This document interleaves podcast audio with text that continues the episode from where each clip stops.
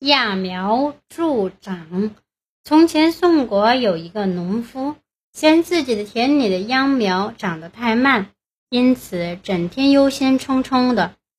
有一天，他又扛着锄头下田了。他觉得秧苗似乎一点也没有长大，于是苦心思索着有什么办法可以使秧苗长得高一点。忽然，他灵机一动，毫不犹豫地卷起裤管就往水田里跳，开始把一棵秧苗拉高一点。傍晚，农夫终于好不容易完成了他自以为聪明的杰作，得意洋洋地跑回了家，迫不及待地告诉他的妻子说：“告诉你一件了不起的事儿，我今天想到了一个好点子。”让咱们田里的稻苗长高了不少。农夫的妻子半信半疑，就叫儿子到田里去看看究竟是怎么回事。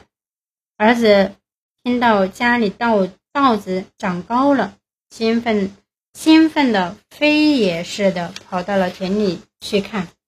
这时，他发现稻苗是长高了，但是却一颗颗低垂着。眼看着就要枯萎了。